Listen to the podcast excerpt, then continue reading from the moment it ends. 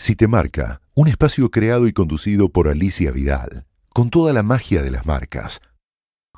Estoy en contacto con Sebastián Corso, que es director de la división Insights de Cantar. ¿Cómo estás, Sebastián?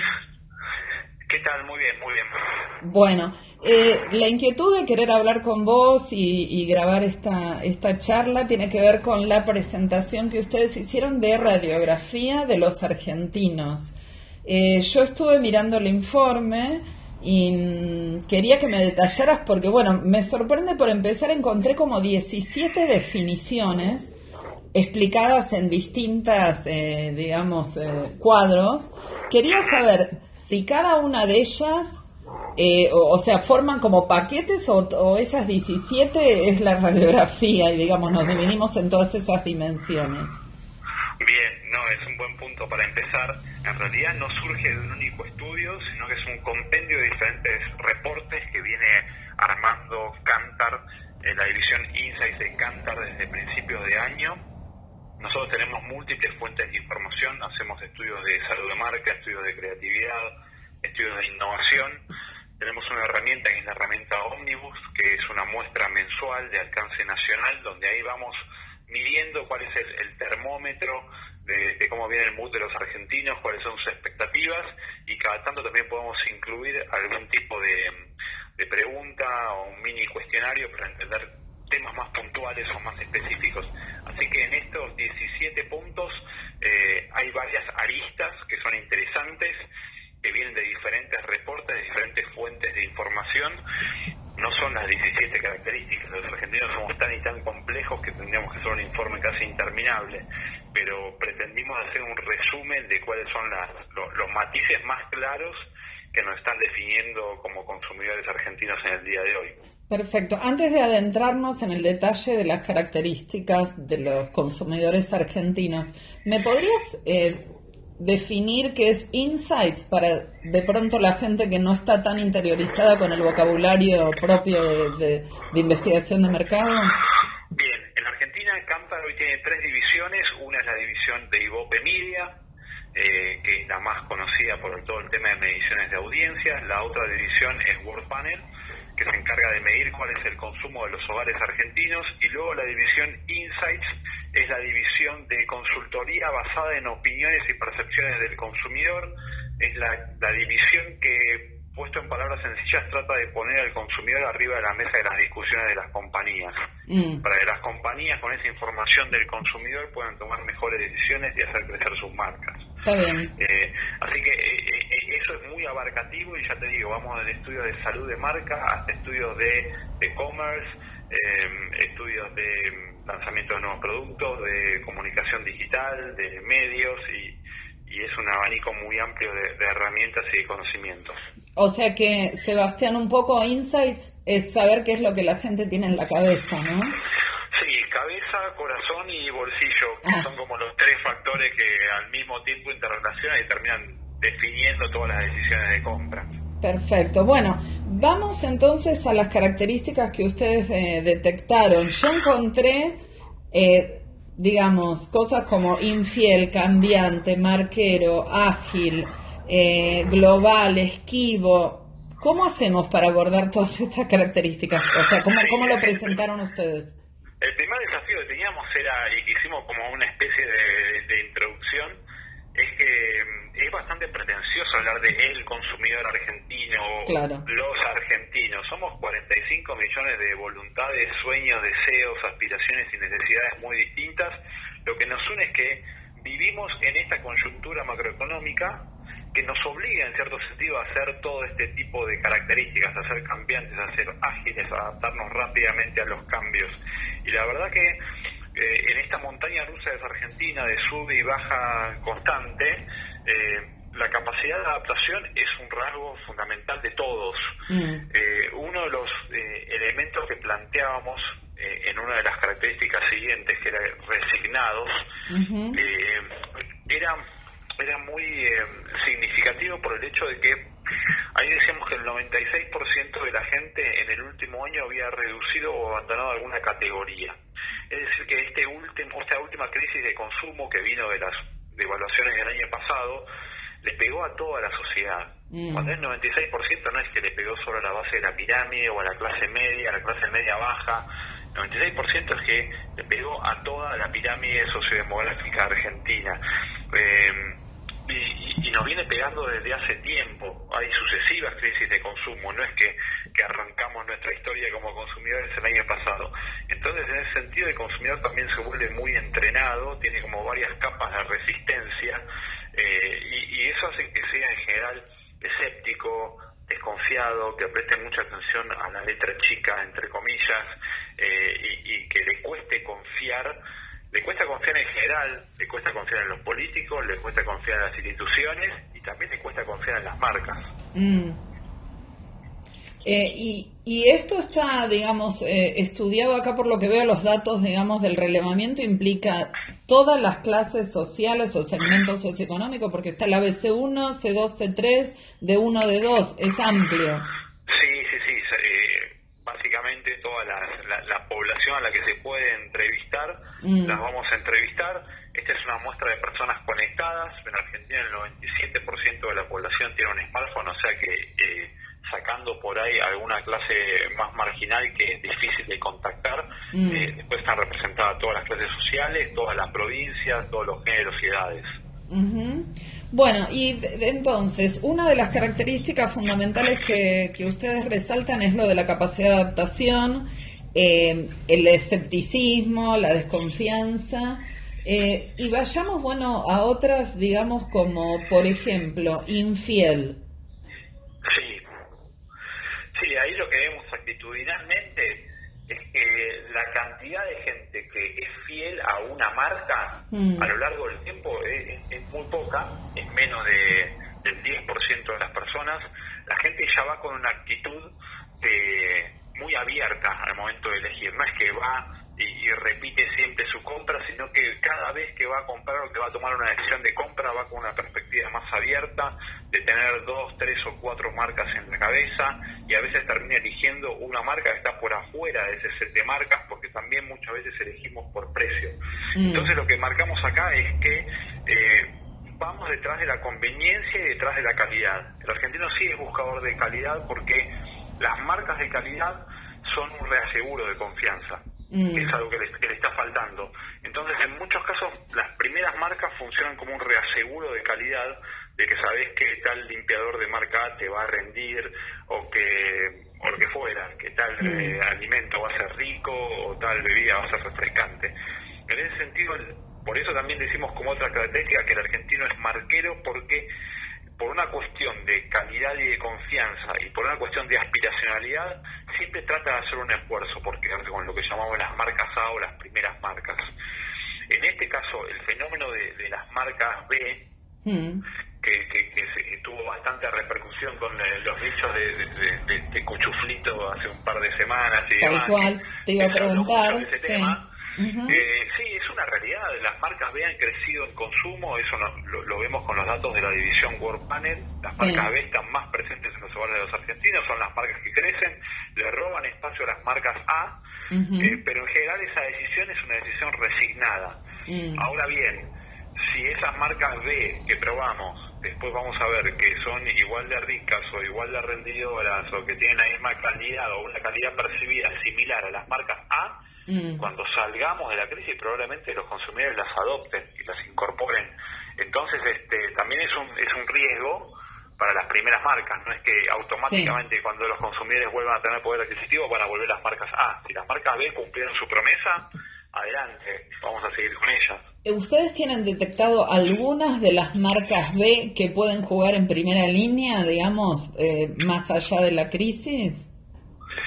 Eh, hay varias que eh, en los estudios que nosotros hacemos no podemos mencionar las marcas porque son estudios de los clientes, ah. pero sí, sin duda que, que, hay algunas marcas que, según los datos de, de Cantar World Panel, de la división World Panel, han entrado a los hogares y hay buenos niveles de recompra. Y eso mm. eh, es un indicador claro de que hay buen nivel de satisfacción con la performance del producto. Claro. Eh, entonces, sin duda que algunas marcas llegaron para, para instalarse en los hogares y no es que son una solución de emergencia.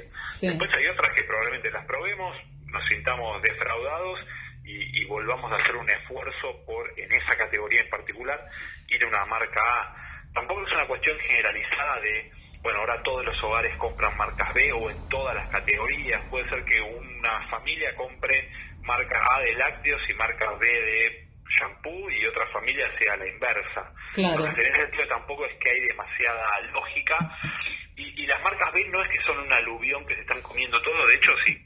Y, tampoco son un indicador de madurez o de desarrollo del mercado, porque mercados como España o Alemania, que citamos en el informe, incluso también eh, Inglaterra, mm. la penetración de las segundas marcas es mucho mayor y el rol que tienen los hard discounts en, lo que es la dinámica del retail es muy importante. Así que el hecho de que haya muchas marcas B o no, no necesariamente es un indicador de eh, bonanza económica o crecimiento del consumo. O sea, la, la existencia de marcas B no, no, es un indicador de, de crisis, o si ¿a eso te referís? No, no necesariamente, porque ya te digo, hay, hay países como Alemania, super desarrollados, que tienen un nivel de consumo de marcas B en algunas categorías que supera el 50%. Eh, y, y en Argentina todavía sigue siendo un consumo un poco más resignado, por una cuestión de aspiracionalidad y de estatus. Y ahí, eh, sí, cuando te referís a, países como Alemania, eh, ¿tiene más que ver con algo como que la gente tiende a, a, buscar no estar tan pendientes de una marca? O sea, como las marcas blancas o a qué, a, qué responde eso? Bueno, sí, ahí el tema de marcas blancas es importante por la dinámica de retail. Te decía que mm. tienen varios jugadores de, hard discounts, como mm. Lidl en Alemania, que sí tiene una imagen de calidad fuerte, que la gente confía en sus productos y los compra sin ningún problema mm. eh, y, tal vez destina parte de su ingreso a otro tipo de, gastos, mm. eh, pero pero a eso es que no el hecho de que crezcan las marcas B en, en esta coyuntura eh, sí responde a una compra claramente resignada, pero tampoco es que ahora somos más pobres porque consumimos marcas B, no es que una cosa implica necesariamente la otra. Entiendo. Eh, otra característica de, las que mencionan ustedes es contradictorio. ¿A qué se refiere eso? Sí, bueno, contradictorio tiene, lo, podemos ver desde varias aristas lo podemos ver lo que te decía recién, que compra marca B de una categoría y marca A de la otra. En realidad, contradictorio también es porque es cambiante, porque las prioridades van mutando rápidamente eh, y entonces puede hacer un esfuerzo enorme eh, por ahorrarse unos pocos pesos y entonces en vez de comprar un jueves va a comprar un sábado, en vez de ir con esta tarjeta de este banco va con la otra tarjeta. Eh, entonces puede hacer grandes esfuerzos para pequeñas ventajas y después hace cola en un shopping de Luján porque trajeron tres percheros de una marca de afuera de ropa. Entonces ahí empieza esa cuestión de, bueno, ¿es infiel a las marcas? Sí, es infiel a las marcas, pero también es muy marquero y, las marcas le representan mucho estatus y una gran aspiracionalidad y cuando viene una marca de afuera van corriendo a comprarla. Eh, y, y, también es contradictorio en el sentido de que a veces hay mucha distancia entre lo que dice y lo que hace. En el informe lo ejemplificábamos con el tema de la alimentación. Mm. Hicimos un informe hace dos meses donde desde lo declarativo la gente se manifiesta o se autodefine como mucho más consciente por los ingredientes de los alimentos, manifiesta estar haciendo un esfuerzo por consumir menos azúcar, menos sal, por fijarse el origen de los productos de cada uno de, los alimentos que consume. Esa proporción más o menos era entre 3 de cada eh, ¿Tres de cada? Tres de cada cuatro, un 75%. O sea, muy alto. Mm. Es muy alto. Es decir, mm. casi todo el mundo está virando hacia una hacia un consumo mucho más consciente, más saludable, pero después eh, seguimos desde hace años al tope del ranking de consumo per cápita de galletitas, mm. que en general las galletitas no es un producto muy saludable, hay algunas variedades más saludables, pero en general eh, tienen eh, porcentaje de hidratos, de, grasas bastante altos. Entonces ahí eh, vemos ciertas contradicciones entre lo que dice y lo que hace. O sea, un decir como muy eh, de, avanzada, si se quiere, muy consciente y después una práctica por ahí más estándar. Sí, sí, sí, que, a veces puede ser por una cuestión de resignación, porque en general los productos saludables tienden a salir un poco más caros que los productos normales. Mm. Eh, y a veces también puede ser una cuestión de desconocimiento, de pensar que ciertos productos son saludables y en realidad no lo son. Mm. Eh, uno dice, bueno, la galletita de agua no le hace mal a nadie, sí, pero cuando uno lee lo que tiene, La verdad que creo que ningún nutricionista le recomendaría. Mm. Entonces, ahí vemos la distancia entre lo que dice y lo que hace. ¿Y, ven alguna diferencia, digamos, a la hora de abrir los datos en, en edad? Porque ustedes hablan acá de millennials, centennials, digamos, bueno, en términos de interés por la sustentabilidad o esto que estás diciendo, digamos, eh, ahí hay una división.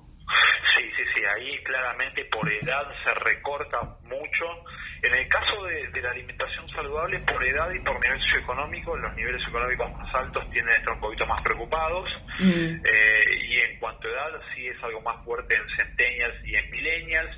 Los centenias y millennials en general son más conscientes en general, están más preocupados no solo por el tema de alimentación saludable, sino también por todo el tema de medio ambiente, de sustentabilidad, de reciclado, eh, y, son los que demandan de las empresas un comportamiento más genuino, más transparente y más responsable. Mm. Eh, en ese sentido sí es un cambio que vemos a nivel generacional, eh, cruzando todos los niveles económicos, de género, ahí sí vemos centenias y milenias con un nivel de preocupación y de demanda hacia las empresas mucho más fuerte.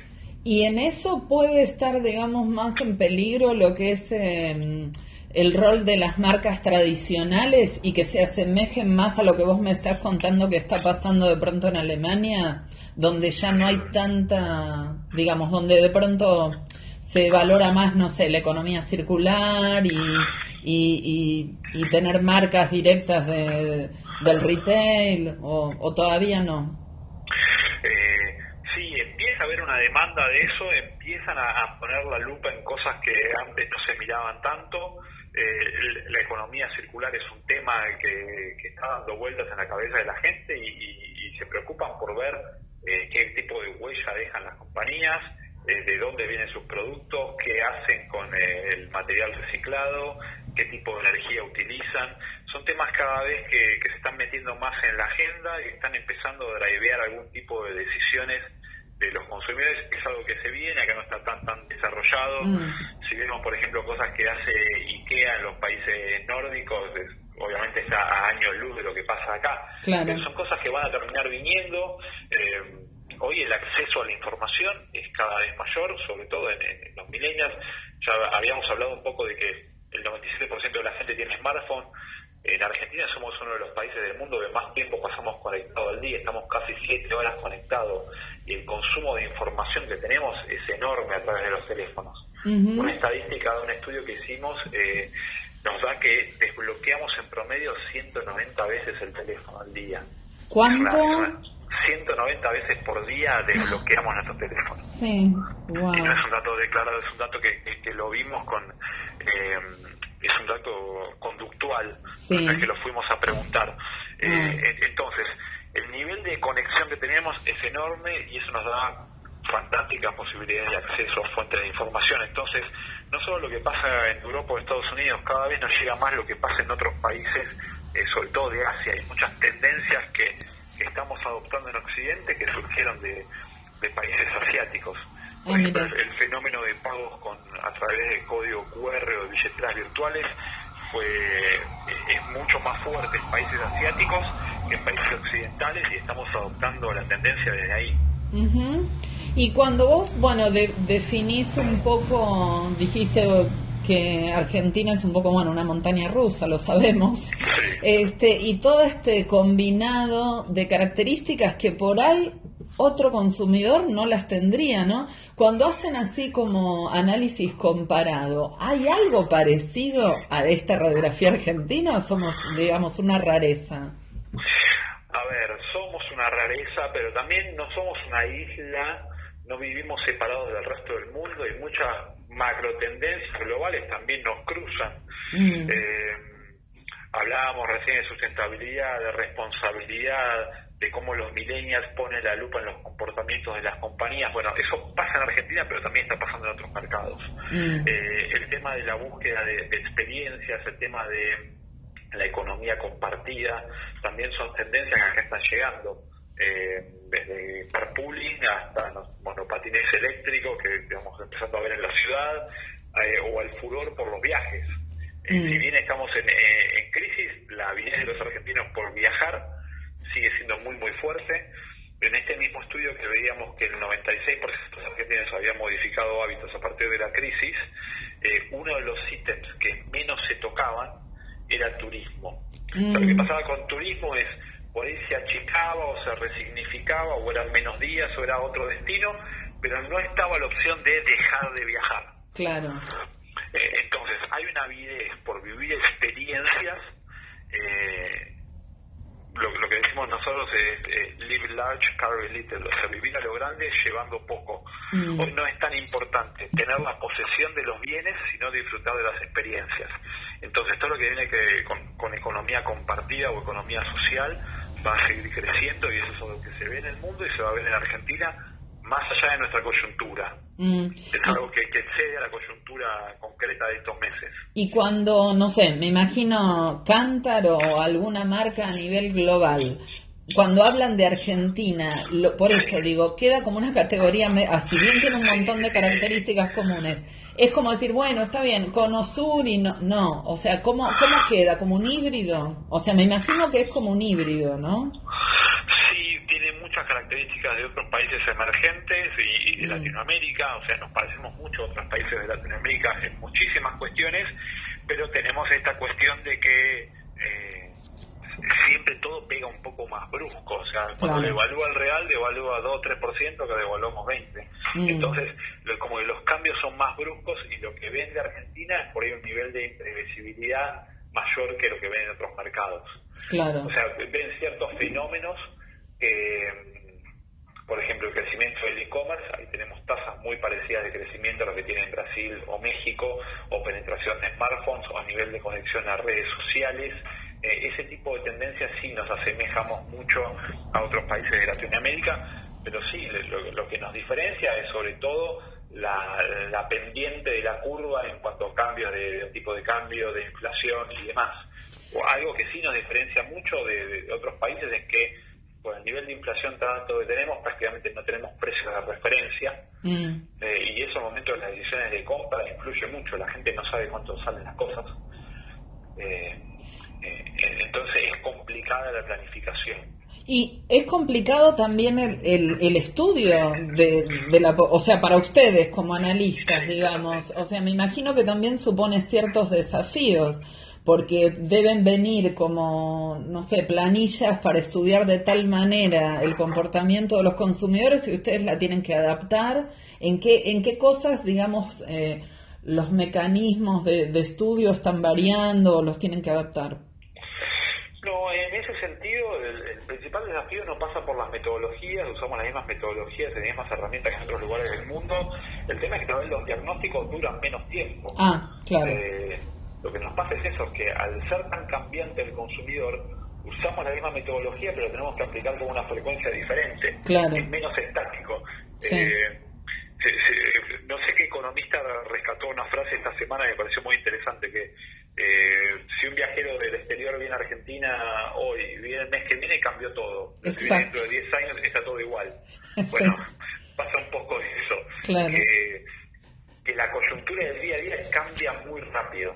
Después cuando vemos a, nivel macro, sí, seguimos una tendencia parecida al resto de los países de Latinoamérica, pero en el corto plazo puede haber cambios muy grandes. Claro, hay, eh, hay que ver más la película fundamentalmente que las fotos, te, te podés marear, ¿no? Sí, nosotros hacemos mucho hincapié en separar qué y qué es estructura. Por eso decimos que, que no vivimos en una burbuja y que no estamos exentos a las macro tendencias globales de consumo. Mm. Eh, más allá de las vicisitudes del día a día, pero que las grandes tendencias globales también nos están pegando. Seguro.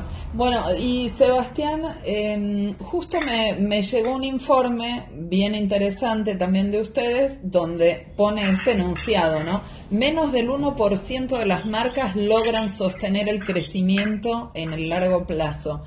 ¿Qué me, qué me puedes resumir de, este último informe? Bien, este es un estudio global que surge a partir de nuestra base de datos de, medición de marcas y del estudio de, de Brand Z, que mide las marcas más valiosas del mundo lo que vimos a nivel global en un estudio de casi 4.000 marcas es que de un año a otro son pocas las marcas que crecen en share, menos del 10%, un 6% para ser exactos. Pero incluso dentro de ese 6% eh, es un porcentaje muy bajo el que sostiene ese crecimiento a lo largo del tiempo. Mm. Eh, hay varias cuestiones para hablar de esto. Primero que la economía global no viene creciendo las tasas en la década pasada. Eh, o sea, vamos a tener que acostumbrarnos a tasas de crecimiento más bajas que en las últimas dos décadas a nivel promedio global. Pero por otra parte lo que sucede es que eh, muchas categorías están llegando a un nivel de madurez tal que es muy difícil ganar posiciones.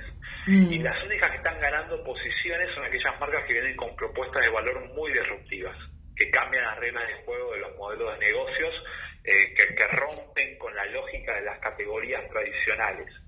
Eh, este, estos jugadores disruptivos son lo que puede ser un Uber a la industria, un Uber o un Tesla a la industria automotriz, o lo que puede ser un Airbnb a la industria hotelera. Eh, entonces son jugadores que aparecen de la nada, eh, mm. muy con, mucho soporte tecnológico, pero muy enfocados en la experiencia del consumidor y que vienen con reglas de juego nuevas. Y ahí está la dificultad de los jugadores tradicionales de adaptarse a ese nuevo mercado. O sea que las, digamos, las marcas tradicionales tienden a como a mesetarse y, la, y las otras como además parten de casi cero, eh, digamos, pueden tener también un crecimiento explosivo porque están en plena ebullición, ¿no? Sí, sí, sí. También lo que pasa con muchas de esas es que tal vez tienen un crecimiento explosivo y después se pincha un poco la burbuja. Después explotan directamente. Claro, sí, sí, sí, totalmente. Mm. Entonces, este, algunas vienen con eh, un nivel de disrupción muy fuerte y les cuesta sostenerse, pero cuando vemos las marcas que más crecen a nivel global, las que están al tope del ranking de Gran Z, bueno, mm. este año llegó Amazon al, tope del ranking por primera vez y venían en años anteriores Google y, Apple como las marcas más valiosas del mundo.